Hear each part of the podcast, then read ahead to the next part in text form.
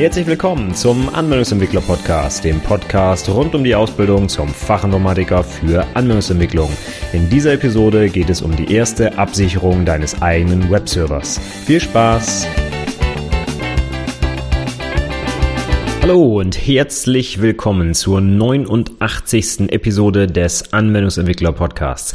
Mein Name ist Stefan Macke und heute geht es weiter mit einer kleinen Episodenreihe zur Einrichtung deines eigenen Web-Servers. Ich sage immer Web-Server, aber du kannst mit dem Server natürlich auch irgendwas anderes machen, Mail-Server und wie auch immer. Es geht mir eigentlich um einen Server, der im Internet irgendwo steht und mit dem du irgendwelche Dinge tun kannst. Meistens werden das natürlich irgendwie Webseiten sein, die du darauf vielleicht betreibst. Aber dazu habe ich beim letzten Mal schon mal erzählt, was man mit so einem Server alles machen kann. Heute möchte ich mal ein bisschen in die Praxis einsteigen und so ein paar erste Tipps geben, was du als allererstes tun solltest, wenn du deinen Server aufgesetzt hast, beziehungsweise was du tun musst, um ihn aufzusetzen. Und insbesondere möchte ich da auf den Bereich Sicherheit eingehen. Es ist nämlich absolut sinnvoll und nicht nur sinnvoll, sondern auch notwendig, dass du deinen Server, sobald er hochgefahren ist, quasi sofort absicherst gegen Angriffe von draußen. Und zwar ist es leider heute so, dass fast schon ein Großteil des weltweiten Internet-Traffics auf, ja, Hackerangriffe, sage ich jetzt einfach mal so ganz pauschal, zurückzuführen ist. Ich habe vor kurzem einen Artikel gelesen, ich weiß nicht, ob ich den wiederfinde, wenn ja, packe ich ihn in die Shownotes, wo große Webhoster gebeten wurden, einzuschätzen, wie viel Prozent ihres Traffics denn wohl auf, ich sage einfach mal, illegale Aktivitäten zurückzuführen ist. Also irgendwelche Hackerangriffe tatsächlich oder auch einfach irgendwelche dummen Script-Kiddies, die einfach versuchen, irgendwas zu hacken. Ja? Und da fand ich eigentlich eine ganz erstaunliche Zahl, das waren wohl 50 Prozent. Also die Hälfte des weltweiten Internet-Traffics besteht ausschließlich aus irgendwelchen automatisierten Angriffen gegen verschiedene Ziele. Und das heißt noch nicht mal, dass wenn du jetzt so einen Server aufsetzt, irgendjemand dich konkret hacken will, um deine Daten zu kriegen oder sowas, sondern es sind einfach automatisierte Verfahren, die da ablaufen und die gucken, kann ich da vielleicht unter der Zieladresse irgendwas hacken, angreifen, in äh, Beschlag nehmen quasi, damit ich das dann nutzen kann und damit böse Dinge zu tun, wie zum Beispiel die allseits beliebten Botnetze einzurichten, um dann vielleicht vielleicht irgendwelche Angriffe gegen große Websites zu fahren oder sowas, ja. Also, das heißt, sobald der Server online ist, aber das gilt nicht nur für den Server, sondern auch für deine eigene Hardware, die zu Hause steht, wenn du irgendwie direkt am Internet hängst, ohne eine Firewall oder einen Router oder sonst was dazwischen, dann bist du diesen Angriffen schutzlos ausgeliefert erstmal. Zu Hause hast du deine Fritzbox, deinen Telekom-Router, was auch immer dazwischen, in dem automatisch eine Firewall eingebaut ist, zumindest falls du sie nicht selber ausgeschaltet hast, denn die meisten Router haben das einfach standardmäßig aktiviert, sodass du da eigentlich relativ gefahrlos dich bewegen kannst. Aber versuch doch mal einfach so einen, so einen alten Windows XP-Rechner oder sowas per DSL-Modem direkt ans Internet zu hängen. Da kannst du quasi auf die Uhr gucken und in den ersten 10 Minuten hast du dir wahrscheinlich 37 verschiedene Viren eingefangen. Irgendwelche Hacker haben versucht, deinen äh, PC zu kapern und so weiter. Also ich habe das tatsächlich spaßeshalber mal gemacht, wirklich so eine, so eine VM direkt ans Internet zu hängen. Du kannst wirklich innerhalb von ein paar Minuten davon ausgehen, dass das Ding in irgendeiner Weise kompromittiert wird. Sei es wirklich irgendwelche Würmer, die da drauf sind oder wirklich tatsächlich irgendein Hackerangriff, der da stattfindet. Also, das ist tatsächlich komplett durchautomatisiert. Von daher solltest du dir dieser Gefahr bewusst sein, wenn du einen eigenen Webserver betreibst. Denn das Problem ist noch nicht mal unbedingt, dass du da gehackt wirst und dass jemand irgendwie deine Mails mitliest oder so sondern das Problem ist vielleicht noch viel größer, wenn dein Server gehackt wird und dann missbraucht wird, um irgendwelche anderen Dinge damit zu tun. Du hast dann quasi eine, wie soll ich das sagen, eine geladene, scharfe Waffe online, einen Server, ja, der bestimmte Dinge tun kann, wie zum Beispiel selber wieder irgendwelche Angriffe weiterreichen oder durchführen gegen irgendwelche großen Seiten, wie auch immer. Das heißt, dein Server, wenn er dann gekapert ist, der kann dann missbraucht werden, um damit irgendwie selber wieder Angriffe gegen andere Ziele zu fahren. Und das ist natürlich sehr unschön, denn ich hatte ja beim letzten Mal schon gesagt, wenn von deinem Server aus dann irgendwas passiert, ne, deine IP-Adresse ist dann sichtbar und unter der IP-Adresse stehst du mit deinem Namen. Das heißt, was dann passiert, dafür bist du erstmal verantwortlich. Also bist du auch absolut dafür verantwortlich, deinen Server gegen solche Angriffe abzusichern. Und genau das möchte ich heute mal einmal besprechen. Das ist auch gar kein riesengroßes Hexenwerk. Dafür muss man auch nicht sieben Monate ein Linux-Buch gelesen haben oder sonstiges. Das sind ein paar einfache Sachen, mit denen man erstmal anfangen kann, um so eine gewisse Grundsicherung oder Grund Grundsicherheit erstmal herzustellen. Und das möchte ich heute mal einmal durchgehen. Dazu habe ich einfach mal so ein paar Sachen mitgebracht. Insbesondere ganz wichtig ist die Absicherung des SSH-Zugangs, also die Secure Shell. Die hört sich erstmal secure an, aber die muss man auch nochmal ein bisschen einrichten, dass sie dann wirklich auch sicher wird. Denn das Secure bezieht sich erstmal nur auf die Verschlüsselung, die dieses Protokoll out of the box anbietet. Das heißt aber nicht, dass dieses Verfahren nicht angegriffen werden kann. Und so ein paar Sachen, die man ganz einfach einstellen kann, um das abzusichern, die gehe ich gleich mal im Detail durch. Danach erzähle ich was zu ein paar hilfreichen Tools, die ich mir installieren würde, um dann die weitere Konfiguration ein bisschen einfacher durchführen zu können. Da gehe ich so ein paar Sachen durch, die ich mir mal als erstes installiere. Als nächstes gehe ich darauf ein, dass ich meine Konfiguration, das gesamte etc-Verzeichnis unter Linux, versionieren würde, damit ich es bei Updates und so einfacher habe, vielleicht Sachen wieder runterzuschmeißen, Konfigurationen abzugleichen, ähm, geänderte Einstellungen nachzuvollziehen und so weiter. Als nächstes gehen wir darauf ein, dass wir bestimmte Dienste oder Programme einfach komplett vom Server runterschmeißen, wenn wir sie nicht brauchen. Denn alle Programme, die unnütz installiert sind, sind potenzielle Angriffsziele, obwohl wir sie eigentlich gar nicht brauchen. Das wäre natürlich sehr dumm. Dann geht es darum, Updates installieren, ja, alle Pakete, die auf dem Linux laufen, mal auf den neuesten Stand zu bringen analog zu den Windows-Updates. Hoffentlich weißt du, dass man sowas alles sofort installieren sollte, wenn es rauskommt, wenn es um Sicherheitspatches geht zumindest. Und das werden wir dann auch kurz besprechen. Und dann haben wir noch den Themenbereich der Firewall. Die solltest du auch relativ restriktiv erstmal einrichten, damit da nichts offen ist, wovon du vielleicht nichts mitbekommst. Und als letztes haben wir dann noch ein bisschen Konfiguration. Du kannst etwas in deine, in dein Startskript eintragen, in die Bash RC zum Beispiel und deinen Editor vielleicht ein bisschen einrichten. In meinem Fall natürlich der VI. Welcher sollte es sonst sein? Da habe ich vielleicht ein paar Tipps. Und zuletzt noch zwei Sachen. Einmal ein Server Backup einrichten. Das hat jetzt wenig mit Datensicherheit zu tun, sondern mit Datensicherung. Das ist ja eine beliebte Prüfungsfrage auch in Fachgesprächen, was der Unterschied da ist. Trotzdem wirst du dir natürlich selber später dankbar sein, wenn irgendwas passiert und du kannst deinen Server aus einer Sicherung wiederherstellen. Deswegen gehört das für mich auch auf die Liste. Und zuletzt kannst du auch, wenn dein Hoster dir das anbietet, vielleicht ein externes Monitoring einrichten, damit du auch mitbekommst, wenn mit deinem Server irgendwas passiert. Wenn der mal nicht mehr erreichbar ist, kannst du zum Beispiel einfach eine Mail versendet bekommen von dem Hoster, wenn er sowas anbietet. Ja, das sind die Sachen, die ich gerne mal durchgehen möchte. Dann würde ich sagen, steigen wir doch direkt ins Thema ein. Und wir legen los vielleicht mit der allerersten Aktion, die du machen musst, nämlich dein Betriebssystem installieren. Ja, ohne Betriebssystem geht dein Server, ja, funktioniert dein Server natürlich nicht, logisch, ja. Da hast du normalerweise bei den üblichen Hostern, beim letzten Mal hatte ich ja 1Blue empfohlen, diese Empfehlung gilt auch weiterhin. Ich habe noch kein Feedback bekommen, dass jemand einen günstigeren gefunden hat. Wenn du das Paket dir nochmal anschauen willst, für ungefähr 55 Euro im ersten Jahr unter anwendungsentwicklerpodcast.de slash 1Blue alles kleingeschrieben und zusammen, die Zahl 1 und dann BLU, dann ja, geh doch hier mal drauf und guck dir das mal an. Da reden wir also von so einem Standard V-Server, den es auch bei anderen Anbietern zuhauf gibt. Und das erste, was du da auswählen kannst in irgendeinem Web-Frontend normalerweise von diesem Anbieter ist, welches Betriebssystem dein Server denn nutzen soll. Da kann man dann verschiedenste Linux-Varianten normalerweise auswählen, sei es SUSE oder Red Hat oder CentOS oder ich weiß nicht was. Ich persönlich empfehle für Einsteiger immer gerne Debian.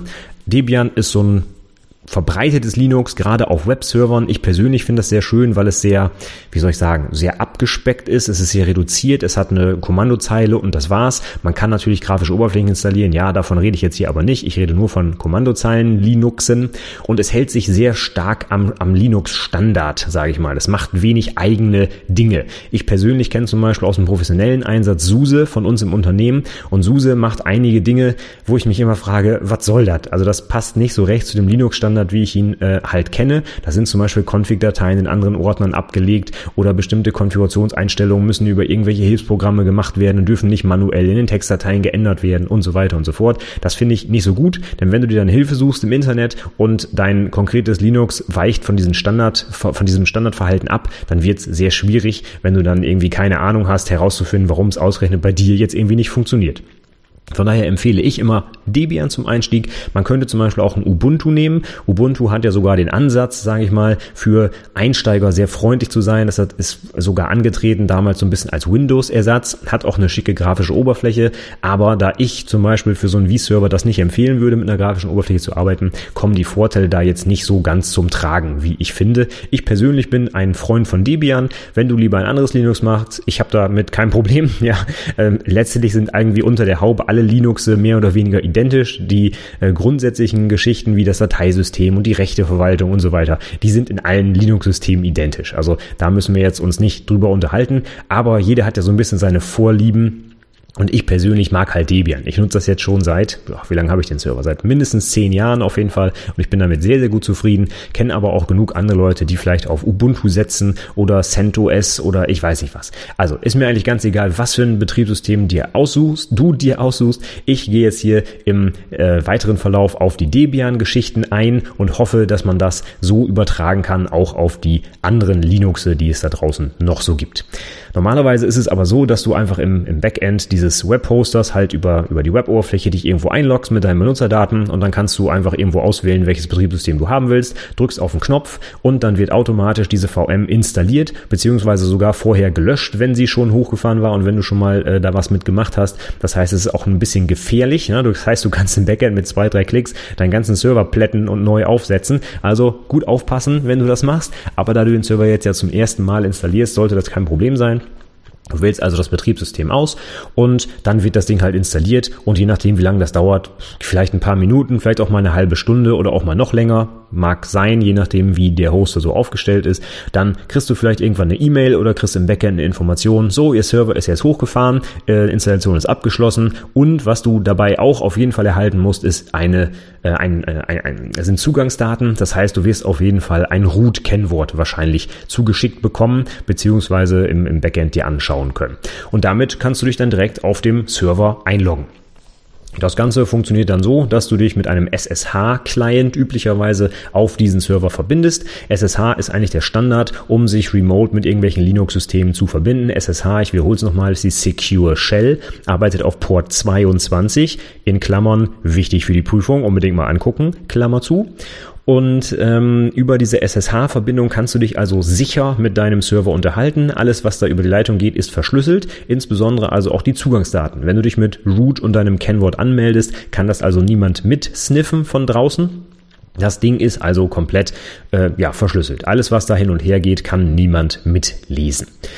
Wie macht man das unter Windows klassischerweise? Wenn du zum Beispiel im Windows-Umfeld unterwegs bist, dann musst du dir einen SSH-Client besorgen. Wenn du auch auf deinem persönlichen Client, Laptop, wie auch immer, schon mit Linux arbeitest, musst du gar nichts tun, denn jedes Linux hat so einen SSH-Client eingebaut. Da gibst du einfach auf der Kommandozeile SSH und dann die IP-Adresse oder den Servernamen ein und schwupp verbindest du dich damit. Also dann solltest du aber, wenn du selber schon einen Linux-Client benutzt, kannst du wahrscheinlich dir den Rest dieser Episode hier sparen, weil du dich dann wahrscheinlich schon so gut damit auskennst, dass du sicherlich auch deinen eigenen Server vernünftig aufgesetzt bekommst. Aber gehen wir mal davon aus, dass du vielleicht im Windows-Umfeld unterwegs bist, dann empfehle ich persönlich immer den Einsatz von Putty, P-U-T-T-Y geschrieben. Das ist ein kleiner Terminal-Client, sage ich mal, mit dem du dich mit SSH mit einem Remote-Server verbinden kannst. Und der hat eigentlich alles, was so ein schönes Windows-Programm braucht. Du kannst das groß machen, du kannst äh, Tasten, Shortcuts benutzen, Copy-Paste mit der Maus machen und solche Dinge. Das heißt, du hast wirklich einfach eine, eine Konsolenanwendung und kannst dann darin dich mit deinem Remote ähm, Server verbinden und dann damit arbeiten, ja, als, als wenn du dich direkt mit der Konsole mit SSH verbinden würdest. Das Ding kann auch verschiedene Profile ablegen. Du kannst dir also zum Beispiel ähm, mit, mit einem Befehl auf der Kommandozeile eine neue Sitzung starten, mit einem bestimmten Benutzer vorbelegt und, und, und. Das Ding kann sehr, sehr viel. Es geht sogar so weit, also wir setzen den Putty sogar als Standard-Client bei uns im Unternehmen ein für die interne Kommunikation mit Linux-Servern. Das Ding ist kostenfrei, kannst du dir so runterladen und es äh, unterstützt eigentlich alle wichtigen Funktionen, die man so braucht. Wir haben das jetzt seit Jahren im Einsatz und auch ich persönlich habe seit Jahren im Einsatz, kann es also absolut weiterempfehlen. Gibt allerdings auch noch weitere SSH-Clients da draußen. Putty ist nicht der einzige. Ich persönlich kenne aber ehrlich gesagt nur Putty und finde den auch super. Ich habe noch nie den Bedarf gehabt, irgendwie zu wechseln, weil ich alles damit erledigen konnte. Von daher gehe ich jetzt im Weiteren davon aus, dass du Putty benutzt für alles das, was wir jetzt hier noch gleich durchgehen. Okay, also du kannst dich jetzt mit SSH mit deinem Server verbinden. Was heißt das jetzt? Du kannst also eine Shell aufbauen und dann Befehle an den Server senden und der gibt dir halt eine Antwort. Das ist halt so, als wärst du auf dem Server, bloß dass halt die Kommandozeile quasi, wie soll man sagen, gespiegelt ist und auf deinem Client halt sichtbar ist. Und alles, was du da einfügst, wird dann remote auf dem Server ausgeführt und dir das Ergebnis halt angezeigt. Also vergleichbar eigentlich mit dem RDP-Protokoll, dem Remote Desktop Protocol von Microsoft, das auf Port, ne, auf welchem Port läuft es? Ja, 3389, genau. Darf man auch gerne für die Prüfung wissen übrigens. Aber ich schweife ab. Also das RDP, das kennst du vielleicht, wenn du aus dem Windows-Umfeld kommst. Damit kannst du dich halt remote mit Servern verbinden. Nur, dass das RDP dir halt auch eine grafische Oberfläche bietet, weil du Linux, ach, Windows halt klassischerweise grafisch bedienst. Und das SSH macht halt das gleiche, nur für die Kommandozeile auf Linux-Servern. Gut, damit kannst du dich jetzt also verbinden. Das hört sich ja erstmal ganz toll an, aber da das SSH-Protokoll halt dafür benutzt wird, den kompletten Server zu verwalten, ist das natürlich auch ein hochgradig interessantes Ziel für alle möglichen Angreifer. Denn wenn jemand diese SSH-Verbindung irgendwie nutzen könnte, dann wäre er halt auf deinem Remote-Server und kann damit dann machen, was er will. Insbesondere, wenn er sich als Root auf dem Server anmelden kann. Denn, das weißt du hoffentlich schon, unter Linux gibt's den Benutzer Root, also R-O-O-T, geschrieben und der hat als einziger User alle Rechte auf dem System. Mit dem kannst du wirklich alles machen. Du kannst mit einem Kommandozeilenbefehl die gesamte Festplatte löschen, ähm, verschiedenste Dinge tun. Also jetzt nur mal, um das deutlich zu machen, der kann einfach alles. Und wenn sich irgendjemand Root-Zugriff zu deinem Server verschafft, dann hast du ein Problem. Deswegen sollten wir darauf achten, dass das irgendwie nicht passiert. Und dafür gibt es halt so ein paar Sachen, die man tun kann. Das möchte ich jetzt mal eben durchgehen. Das erste ist, SSH, hatte ich schon gesagt, arbeitet standardmäßig auf Port 22. Wie gesagt, kann man auch gut für die Prüfung lernen. Das Problem ist jetzt, wenn wir alle wissen, dass SSH auf 22 läuft, dann muss ich ja bei deinem Server eigentlich nur gucken, ob ich auf Port 22 den SSH-Dienst ansprechen kann. Und dann weiß ich schon mal, ach Mensch, das ist der SSH, super, jetzt probiere ich mal ein bisschen Brute Force-mäßig ob ich mich da vielleicht anmelden kann. Vielleicht hat derjenige ja ein schlechtes Passwort vorgeben und ich probiere einfach ein paar Mal rum und schwupp bin ich angemeldet. Das wäre sehr, sehr ungünstig. Und alle automatisierten Skripts, die ich vorhin schon erwähnt habe, die scannen natürlich im Internet erstmal standardmäßig auf Port 22, weil halt bekannt ist, dass SSH da drauf läuft. Deswegen ist es vielleicht ganz schlau, diesen Port einfach umzulegen. Auch wenn sich der Dienst dann nicht mehr standardkonform verhält, das ist uns aber erstmal völlig wurscht, denn dadurch haben wir schon mal einen riesengroßen Anteil automatisierter Angriffe quasi abgeschaltet, denn die werden sich nicht die Mühe machen, die Angreifer, alle 65.536 Ports, die es gibt, durchzuprobieren, ob da vielleicht irgendwo ein SSH-Dienst drauf läuft. Das alleine reicht noch nicht aus, um SSH abzusichern, aber es ist einfach schon mal gut, um einfach diesen Haufen an unsinniger Angriffe, die einfach wahllos Sachen ausprobieren, erstmal auszuschalten. Das, was wir hier gerade anwenden, das hat auch einen schönen Namen in der Praxis und zwar Security through Obscurity. Obscurity, also sowas wie Unwissenheit oder Unkenntnis. Wir verstecken quasi jetzt unseren SSH-Dienst auf einem anderen Port als dem Standardport, sodass also ein normaler Angreifer, der sich keine große Mühe macht, denkt, ach, auf dem Port 22 läuft ja gar nichts. Ja gut, dann probiere ich mal die nächste IP-Adresse aus. Denn das wird er tun. Niemand wird sich die Mühe machen, halt 65.000 Ports durchzuscannen, um potenziell SSH zu finden. Der Aufwand ist einfach viel zu groß. Die Wahrscheinlichkeit, dass ich auf der nächsten IP-Adresse einen offenen SSH-Port finde, der ist viel, viel größer. Das heißt, ich spare mir das und wenn auf 22 nichts antwortet, gehe ich einfach zur nächsten IP. Und genau das nutzen wir hier aus. Das bedeutet aber nicht, dass du dann fertig bist. Das heißt nur, dass die ganzen Standardangriffe wahrscheinlich ins Leere laufen wenn jemand aber jetzt gezielt deinen Server angreifen will und mal einen Portscanner anschmeißt und alle 65.000 Ports durchscannt, dann wird er natürlich deinen SSH-Port darunter finden, egal auf welchen du den gelegt hast. Ja? Also das alleine reicht nicht, aber es wehrt halt einen Großteil potenzieller Angriffe erstmal ab. Das würde ich also als allererstes machen, den Port umlegen. Der Nachteil dabei für dich ist, dass du in deiner Konfiguration von deinem Putty zum Beispiel diesen Port natürlich auch ändern musst. Denn Putty geht, wie alle anderen Programme auch, standardmäßig davon aus, dass SSH halt auf 22 läuft. Das ist ein grundsätzliches Prinzip, das man hier vielleicht nochmal kurz anführen könnte. Wenn du dich mit Sicherheit beschäftigst in der Informationstechnik, dann heißt es eigentlich immer, dass je sicherer du wirst, desto unkomfortabler wird der Zugriff auf das System. Und das sehen wir hier an diesem Beispiel, an diesem kleinen Beispiel schon. Du wirst etwas sicherer, weil du den Port umlegst. Du musst aber etwas Komfortverlust in Kauf nehmen, denn du musst deine ganze Software umkonfigurieren um diesen neuen Port überhaupt zu nutzen. Das kann man jetzt verschmerzen, ja, denn zum Beispiel Putty kann den Port einfach in einem Profil abspeichern und du kannst dann trotzdem mit drei oder mit einem Klick dich äh, mit deinem Server verbinden. Aber du musst diesen kleinen Mehraufwand eben betreiben und deswegen ist diese allgemeine Aussage mehr Sicherheit gleich Komfortverlust eigentlich immer richtig. Okay, also das haben wir jetzt also gemacht. Port ist umgelegt, sehr gut. Wie das genau geht, das will ich jetzt hier nicht im Podcast erklären, ja. Also, dass du unter etc die äh, Datei in sshd slash sshd-config aufmachen musst oder so und dann in Zeile XY. Also, du kannst, glaube ich, verstehen, dass das in einem Podcast äh, irgendwie seltsam ist, wenn ich das hier erklären würde. Das kann eh keiner nachvollziehen. Deswegen habe ich einige Artikel in den Show Notes zu der Episode verlinkt, wo dann im Detail beschrieben ist, in welcher Datei du was ändern musst, damit du diesen Port umlegen kannst. Geh einfach auf die Show Notes unter Anwendungsentwickler Podcast podcast.de slash 89 für die heutige 89. Episode und da findest du die Artikel verlinkt mit Schritt für Schritt Anleitungen, wie du das auf deinem Server konfigurierst. Okay, der Reihe nach geht es jetzt mal weiter. Wir haben jetzt den Port umgelegt, das ist schon mal gut. Aber was wir jetzt unbedingt auch noch machen sollten, ist zu verbieten, dass der Benutzer root sich überhaupt per SSH anmelden kann. Das wäre nämlich das nächste, wenn ich jetzt deinen SSH-Port doch finde, zufällig oder weil ich danach suche und ich finde dein Root-Kennwort raus und kann mich damit anmelden, dann, wie gesagt, ist dein Server komplett in der ähm, in, in der Gewalt der Angreifer, sage ich mal. Von daher kann man SSH so konfigurieren, dass sich der Benutzer root gar nicht über SSH anmelden kann. Das bedeutet aber, wenn du jetzt als root irgendwas machen musst, dass du dich zweimal anmelden musst, nämlich einmal mit einem normalen Benutzer über SSH und wenn du dann angemeldet bist, kannst du mit einem Befehl, zum Beispiel su für Switch User, zu root werden, musst dafür aber nochmal das Kennwort eingeben.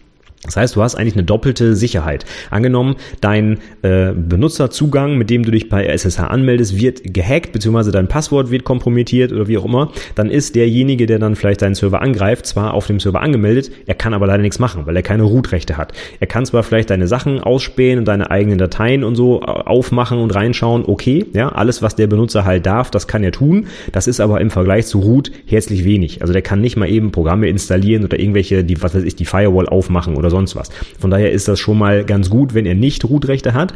Wenn er jetzt aber Root-Rechte bekommen möchte, dann müsste er noch das zweite Passwort herausfinden, nämlich das von Root. Das heißt, die Sicherheit steigt schon mal um ein Vielfaches, denn es ist nicht ausreichend, nur ein Passwort herauszubekommen, sondern es müssen gleich zwei sein. Das vom Benutzer und das vom Root. Es wäre jetzt also sehr ungünstig, wenn dein Benutzerpasswort und das von Root dasselbe wäre. Ne? Ein weiterer Grund dafür, warum man nie an zwei Stellen das gleiche Passwort benutzen sollte, denn hier ist es offensichtlich. Wenn er dein Passwort hackt, dann wird er als allererstes das gleiche Passwort auch für den Root, äh, für, für den Switch-User zu Root ausprobieren und wenn das dann passt, ja, dann hast du halt nichts gewonnen. Ne? Also du brauchst zwei verschiedene Passwörter und wir richten SSH dann so ein, dass du dich nur mit einem Benutzer anmelden kannst und wenn du Root werden möchtest, musst du das explizit über die Eingabe Eingabe dieses zweiten Kennworts nochmal machen. Wie sieht das also jetzt konkret aus? Du würdest in Putty eintragen, wenn du dich mit dem Server verbindest, benutzt du den User, ich sage jetzt einfach mal Stefan, mit deinem Passwort, das du für Stefan vergeben hast. Und wenn du dich dann angemeldet hast, machst du als allererstes SU für Switch User und gibst das Root-Kennwort ein und dann bist du der Benutzer Root und kannst dann unter Root-Rechten arbeiten. Ja, ich weiß, als Root arbeiten ist eine schlechte Idee. Ich zeige jetzt auch nur auf, wie das potenzielle Vorgehen wäre. Es gibt Alternativen dazu. Du solltest zum Beispiel nicht standardmäßig auf deinem Server als Root arbeiten sondern du kannst bestimmte administrative Befehle, die du häufig brauchst, was auch immer, Mail, Queue leeren oder irgendwelche Logdateien angucken oder wie auch immer, die kannst du so einrichten, dass du sie auch als Standard-User ausführen kannst, wobei dann zur Ausführungszeit aber Root-Rechte herangezogen werden. Das funktioniert mit einem Kommandozeilenbefehl, der heißt sudo switch user do, also für du, sowas wie als anderer Benutzer mach bitte etwas. Und damit kann man dann auch als normaler Benutzer Befehle ausführen, die eigentlich Root-Rechte erfordern. Das muss man aber explizit konfigurieren. Es gibt eine Datei, wo eingetragen wird, welche Befehle erlaubt sind und welcher Benutzer das machen kann, ob man ein Passwort dafür eingeben muss oder nicht und, und, und, und. Das kann man alles ganz haarklein konfigurieren. Das solltest du auch tun für einen schön abgesicherten Server. Aber ich gehe jetzt erstmal davon aus, dass du die weiteren Sachen einfach als Root machst, weil es erstmal einfacher ist. Du sollst ja erstmal überhaupt reinkommen in diese ganze Konfiguration. Und wenn du jetzt überhaupt, bevor du einen einzigen Befehl ausführen kannst, erstmal in die sudo-Datei was eintragen musst, damit es überhaupt geht, dann, dann kommen wir überhaupt nicht weiter, wir kommen nicht voran. Also, nimm mal mit, normalerweise solltest du nicht als Root arbeiten und es gibt Möglichkeiten, zum Beispiel sudo, um das zu verhindern, aber einfacher geht's, wenn du dich als Root anmeldest, dann darfst du einfach alles. Und da das ja hier erstmal eine kleine Einführung sein soll, gehe ich jetzt mal davon aus im Folgenden, dass wir als Root arbeiten. Das letzte, was du jetzt aber noch machen solltest, wenn das alles so abgesichert ist, das heißt Port umgelegt und du darfst dich nur noch als User bei SSH anmelden, dann solltest du auch noch den letzten Schritt gehen und tatsächlich komplett auf ein Passwort verzichten. Du kannst nämlich dein SSH-Login nicht mit einem Passwort durchführen, sondern auch mit einem Public-Private Key Paar. Und das solltest du unbedingt tun, denn dann kommt noch eine zusätzliche Sicherheit dazu. Ein Passwort, das ist ja einfach nur eine Zeichenkette, die kann man theoretisch erraten. Ich muss einfach nur lange genug ausprobieren, dann werde ich jedes Passwort knacken können.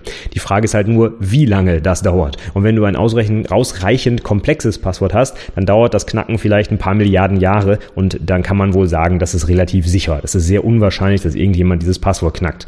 Was heißt sicheres Passwort? Nur mal so grob in den Raum geschmissen. Ich rede hier also von Passwörtern, sage ich mal, jenseits der zwölf Zeichen. Also nicht irgendwie, wie man häufig auch sieht, Mindestlänge acht Zeichen. Ja, das reicht aus.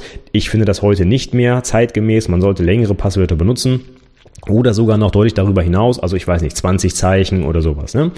Ähm, mal ein kurzer Exkurs, wie kriegt man solche Passwörter hin, die man sich dann auch noch merken kann? Ja, Du hast vielleicht bislang irgendwie Passwörter benutzt, die irgendwie aus komischen Buchstabenkombinationen und Sonderzeichen und ich weiß nicht was ähm, zusammengesetzt sind. Das Pro also die Passwörter sind grundsätzlich auch gut. Das Problem dabei ist nur, du kannst dir als Mensch super schlecht merken. Deswegen tendiere ich dazu, bei Passwörtern, die ich mir überhaupt noch merken muss, kommen wir gleich nochmal drauf zu sprechen, einfach einen Passwortsatz zu benutzen. Das ist auch ein ganz, eine ganz einfache Empfehlung, die ich äh, einfach immer mitgebe. Du kannst dir einfach einen ganz normalen Satz überlegen, zum Beispiel sowas wie, der Stefan ist ein toller Typ, meinetwegen, ja.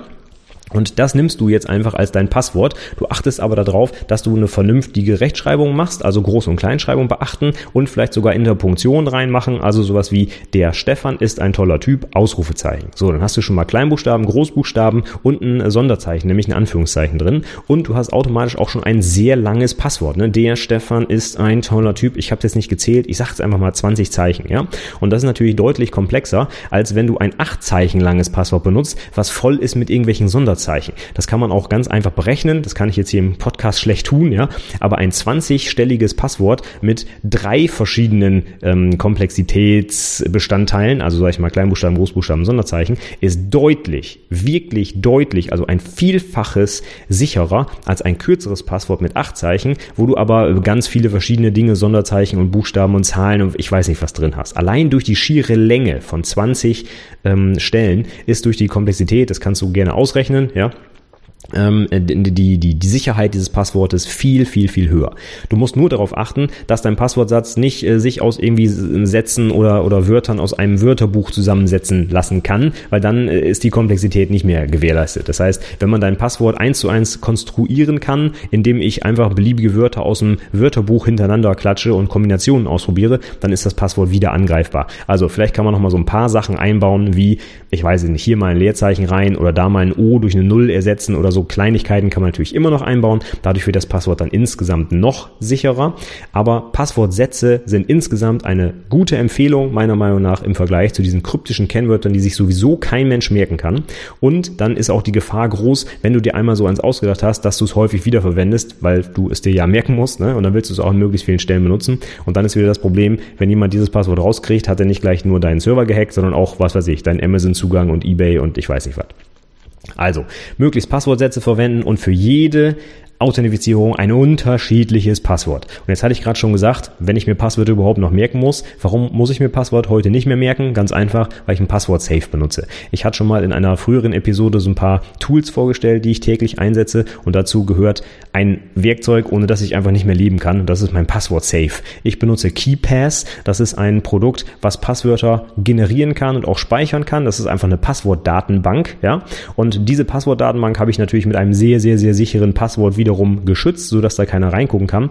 Aber so kann ich halt für jedes verschiedene Login, was ich mir vorstellen kann, ein völlig wahlloses, generiertes Passwort, was ich mir auch nicht mehr merken muss, benutzen. Und ich klicke einfach in KeyPass einmal auf den Button und dann werden diese Daten zum Beispiel auch im Firefox in die entsprechenden Login-Masken übertragen und ich muss mir einfach nirgendwo mehr irgendwelche Passwörter merken. Das ist aktuell mein Vorgehen. Das kann ich auch nur wärmstens empfehlen. Das ermöglicht es dir halt super komplexe, lange Passwörter zu benutzen, aber du musst dir nur noch ein einziges merken, und zwar das für deine Passwortdatenbank. Das Tool und auch ein Firefox-Plugin, was direkt mit diesen Passwörtern dann arbeiten kann, Verlinke ich in den Show Notes. Habe ich zwar früher schon mal erzählt, aber ich denke, das passt hier ganz gut. Also guck doch mal rein, da kriegst du auf jeden Fall den Link zu dem Tool. Hm, ich schaue gerade mal auf die Uhr und stelle fest, ich habe schon wieder eine halbe Stunde was erzählt und ich bin noch nicht, ich bin noch nicht mal mit dem ersten Punkt heute durchgekommen. Wahnsinn, was man da alles zu erzählen kann. Aber es soll ja auch ein bisschen Prüfungsinhalt hier äh, vermittelt werden, sage ich mal. Ne? Und was ich jetzt hier erzählt habe, ist durchaus auch für die Prüfung interessant. Ähm, ich mache noch mal einen kurzen Exkurs in Richtung Public-Private Key und dann ist wenigstens das erste Thema, nämlich SSH absichern, für heute äh, durch. Und dann machen wir beim nächsten Mal weiter mit den anderen Sachen, die ich schon erwähnt habe. Okay, zu SSH Nochmal kurze Erklärung. Man kann sich also mit einem Passwort anmelden. Das Problem ist, findet jemand das Passwort raus, kann er sich anmelden und du hast keine Möglichkeit, das irgendwie zu verhindern. Du kannst alternativ dazu dich mit einem sogenannten öffentlichen Schlüssel, mit einem Public Key an deinem Server anmelden. Wie funktioniert das? Das kennst du hoffentlich und das ist jetzt wirklich prüfungsrelevanter Inhalt. Es gibt symmetrische Verschlüsselungsverfahren und asymmetrische Verschlüsselungsverfahren. Symmetrische benutzen zum Fair- und zum Entschlüsseln das gleiche Passwort. Deswegen symmetrisch. Auf beiden Seiten wird das gleiche Passwort benutzt. Ein asymmetrisches Verfahren besteht aus zwei Schlüsselteilen. Und zwar einmal dem Public Key, dem öffentlichen Schlüssel, und dem Private Key, dem geheimen oder privaten Schlüssel. Und die beiden Schlüssel, äh, die beiden Schlüsselbestandteile sind so miteinander gekoppelt, dass ich, wenn ich auf der einen Seite den einen Teil benutze, ich auf der anderen Seite immer nur mit dem anderen Teil etwas machen kann. Das heißt, wenn ich mit dem Public Key zum Beispiel etwas verschlüssel, dann kann ich das nur mit dem Private Key wieder entschlüsseln. Ich brauche immer beide Teile, um, ent und, äh, um fair und entschlüsseln zu können.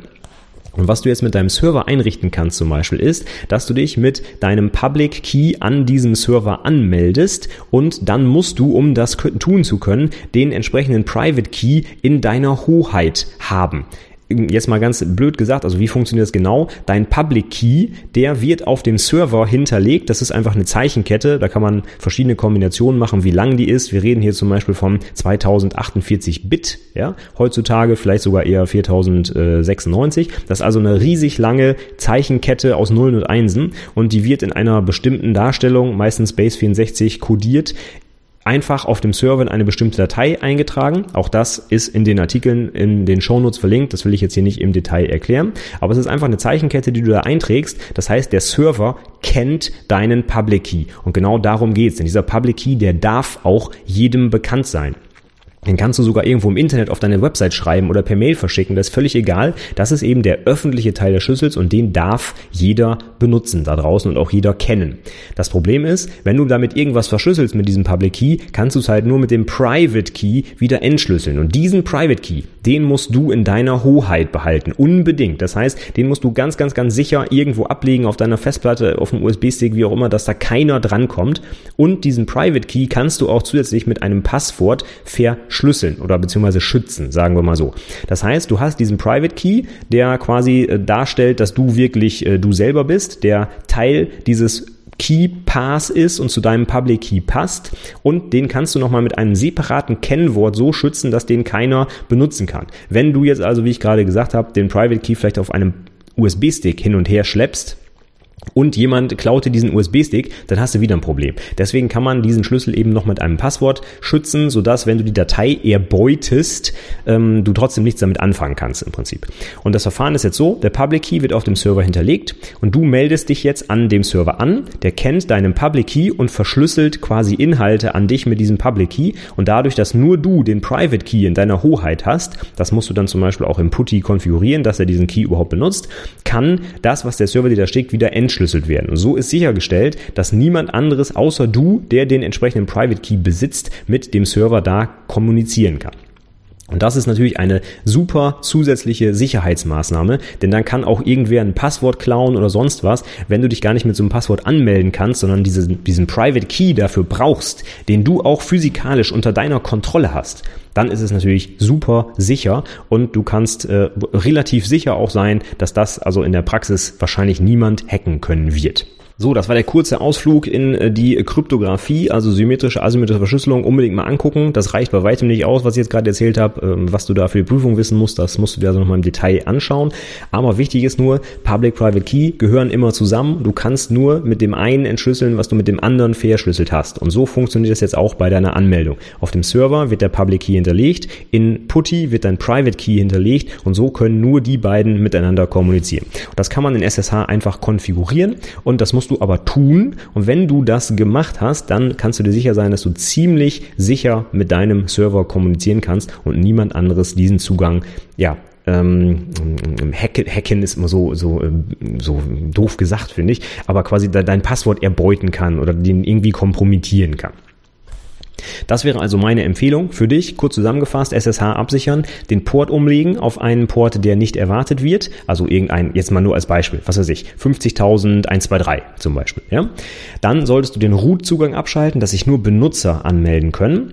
Und du solltest auf jeden Fall Public Key Authentifizierung benutzen, denn das ist noch eine zusätzliche Sicherheit. Wenn du den Private Key in deiner Hoheit hast und auch noch mit einem Passwort schützt, dann ist es sehr, sehr unwahrscheinlich, dass irgendwer diesen Schlüssel erbeutet und sich dann an deinem Server anmelden kann. Und damit hast du erstmal schon viel, viel, viel gemacht, um SSH abzusichern. Und das würde meiner Meinung nach auch auf jeden Fall erstmal ausreichen, um diesen Zugang zu deinem Server abzusichern. Damit würde ich jetzt für heute erstmal Schluss machen. Wir haben also schon, ja, schon eine ganze Menge geschafft. Ist ein bisschen übertrieben. Ne? Wir haben nur über SSH gesprochen heute. Aber es ist auch wirklich sehr, sehr wichtig, mit der Absicherung dieses Zugangs anzufangen. Denn wie gesagt, wenn jemand das kapert und Root-Zugriff über SSH auf deinem Server hat, dann kann er damit machen, was er will. Also das abzusichern ist sicherlich immer das aller, allererste, was du machen musst, wenn du einen Server neu aufsetzt. Deswegen fangen wir auch damit an. Deswegen habe ich das heute auch so im Detail erklärt. Wenn du es wirklich machen möchtest, dann schau in die Show Notes. Ich wiederhole es nochmal, anwendungsentwicklerpodcast.de slash 89 für die heutige 89. Episode. Da sind ein paar Artikel verlinkt, wo im Detail beschrieben wird, wie du einen Public-Private Key Paar erzeugst, wie du das konfigurierst in Putty, wie du deinen Server grundsätzlich absicherst, SSH-Port umlegst und so weiter.